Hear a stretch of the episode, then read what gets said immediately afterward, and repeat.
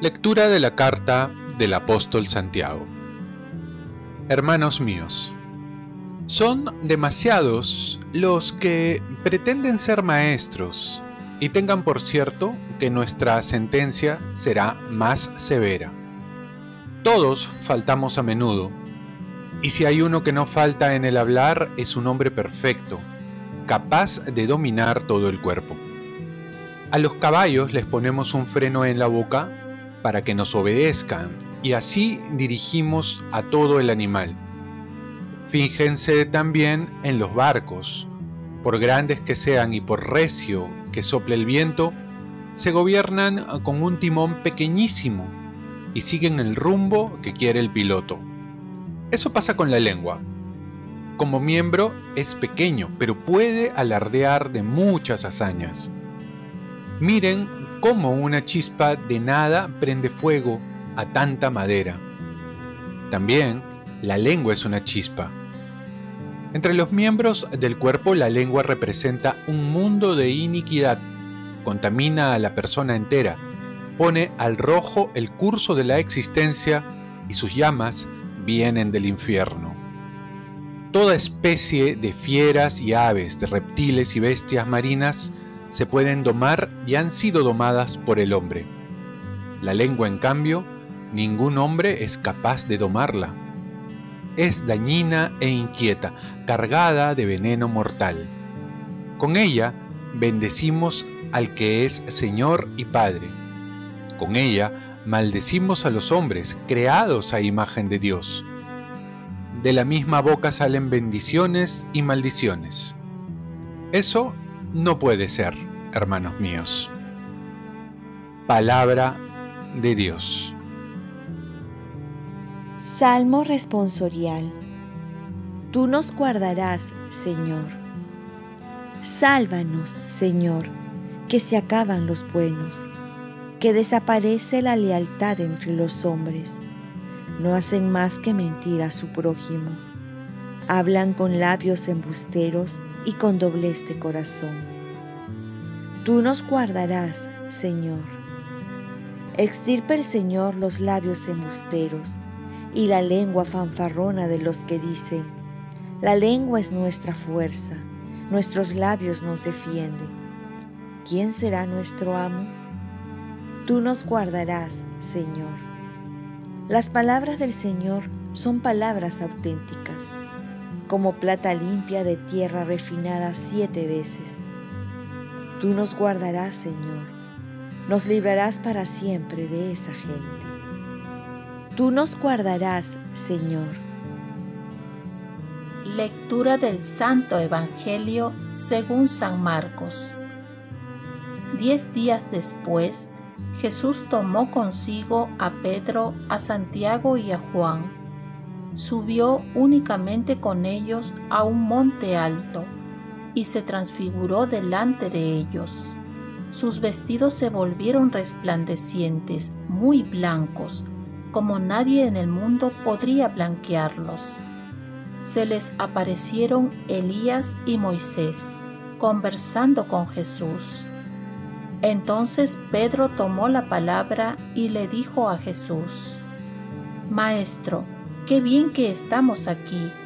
Vamos a hacer tres chozas, una para ti, otra para Moisés y otra para Elías. Pedro no sabía lo que decía, pues estaban asustados. Se formó una nube que los cubrió y salió una voz de la nube. Este es mi Hijo amado, escúchenlo. De pronto, al mirar alrededor, no vieron a nadie más que a Jesús solo con ellos. Cuando bajaban del monte, Jesús les mandó, no cuenten a nadie lo que ustedes han visto, hasta que el Hijo del Hombre resucite de entre los muertos. Esto se les quedó grabado y discutían qué querría decir aquello de resucitar de entre los muertos.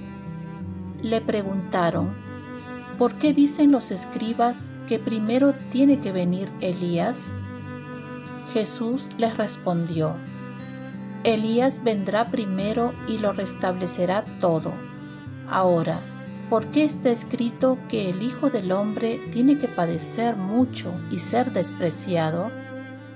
Les digo que Elías ya ha venido y han hecho con él lo que han querido, como estaba escrito acerca de él.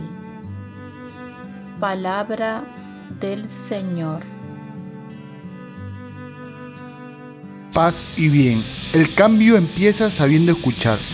La primera lectura nos habla del poder que tiene la lengua, es decir, nuestras palabras pueden dar vida como también pueden dar muerte. Por ello Santiago va a decir que si uno sabe dominar su lengua, se puede decir que es una persona perfecta y capaz de dominar su cuerpo. Aunque también, si no la domina, puede causar un desastre equivalente a un incendio en un bosque. ¿Cómo podemos dominar la lengua? San Francisco decía, si no se lo puedes decir a tu hermano en su presencia, mejor no lo digas.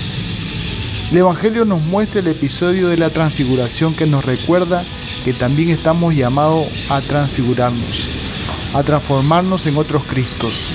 Y este cambio comienza escuchando más que hablando. Este es mi Hijo amado, escúchenlo. Tenemos que saber guardar silencio para escuchar a Jesús. Debemos saber callar para escuchar las mociones del Espíritu Santo. Dios nos habla en el corazón y lo escuchamos en la oración. Pedirle al Espíritu Santo que ponga las palabras en nuestros labios antes de hablar. La escucha es lo que nos va a transformar y nos va a dar sabiduría. Hoy, como todos los sábados, está dedicado a la Virgen María, que sabía escuchar. Todo lo guardaba en su corazón. Y pocas palabras encontramos en ella, pero lo que dijo fueron palabras necesarias para edificar y agradar a Dios. Oremos. Virgen María, ayúdame a saber controlar mi boca y que salgan de ella palabras necesarias y edificantes. Por ello también, enséñame a escuchar como tú sabes hacerlo. Ofrezcamos nuestro día. Dios Padre nuestro, yo te ofrezco toda mi jornada en unión con el corazón de tu Hijo Jesucristo, que sigue ofreciéndose a ti en la Eucaristía para la salvación del mundo. Que el Espíritu Santo sea mi guía y mi fuerza en este día para ser testigo de tu amor. Con María, la Madre del Señor y de la Iglesia, te pido por las intenciones del Papa. Con San José Obrero te encomiendo mi trabajo y mis actividades de hoy para que se haga en mí tu voluntad. Y la bendición de Dios Todopoderoso, Padre, Hijo y Espíritu Santo, descienda sobre ti. Cuenta con mis oraciones que yo cuento con las tuyas y que tengas un santo día.